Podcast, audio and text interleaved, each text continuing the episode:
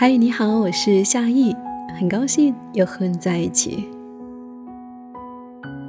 这几年，很多人都说想要实现财务自由，那究竟什么是财务自由呢？你觉得你要实现财务自由需要多少钱呢？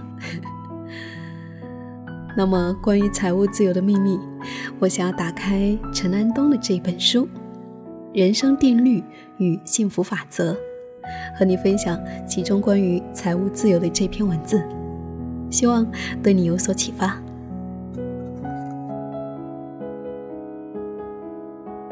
从金钱的角度追求自由，人们发明了财务自由的概念。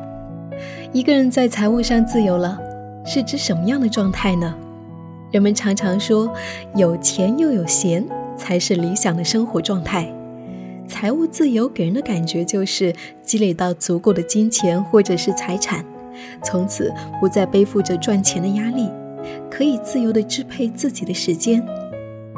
财务自由之后，当一个人停止工作，也不用为钱发愁。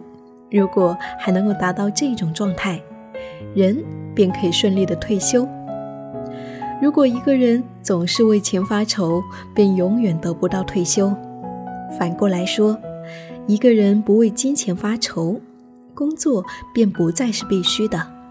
一个人从此便不再害怕失业。财务自由是一种理想，为了使财务自由更具现实操作性，实际上要评估一个人未来总的支出需求和现有的资产净值。如果用资产净值除以未来的总需求大于等于一。可以说，你已经基本实现了财务自由。资产净值是可知的，而未来总需求却是不定的。一个人不知道自己能够活多久。如果你知道自己最多活一天，恐怕早已经实现财务自由了。由于不知道，需要把预期的寿命想象的足够长，同时预期到各种意外、疾病支出。如果有家庭，还要考虑到家庭成员的需要，在计算的过程当中，还不能够回避通货膨胀这一变量，这样就使得计算变得异常复杂。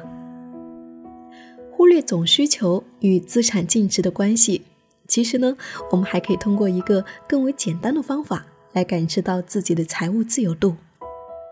当一个人或者是一个家庭的财产性收入，或者说被动收入，如果大于你的日常开支，便可以获得某种程度的财务自由。财产性收入呢，包括股息、利息、房租、地租等等。我们拿利息来举例，假如月均开支需要五千元，而利息收入超过了五千，显然这是一种很好的状态，即使暂时停止工作，也不会影响生活的质量。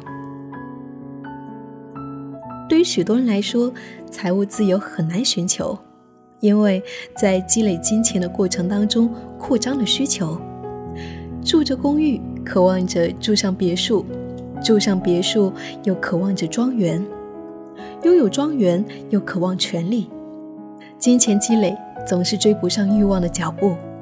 当欲望变大，金钱就会变少；反之，当欲望变小，金钱就会变多。这就是财务自由的秘密。财务自由的关键不是去赚更多的钱，而是学会调节欲望与需求。如果不被瓦器、粗茶淡饭也能够感到快乐，财务自由便很容易实现。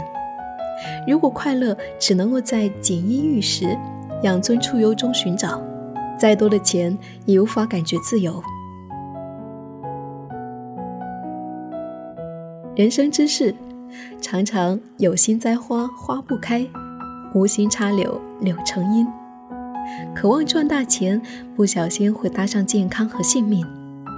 当心灵被金钱控制，又常常剑走偏锋。想要把钱从别人的口袋里拿走，就要为他人创造价值，着眼于创造价值。赚钱的过程也是一种快乐。热衷于创造价值，除非生命终止。人生没有退休，不想退休，也便不需要什么财务自由。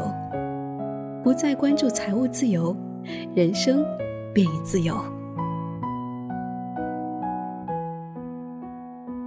这就是财务自由的秘密，你有没有 get 到呢？原来它其实跟金钱的数量没有关系，它更在于我们内心的欲望与需求。当我们欲望变小，财务自由便不再困难。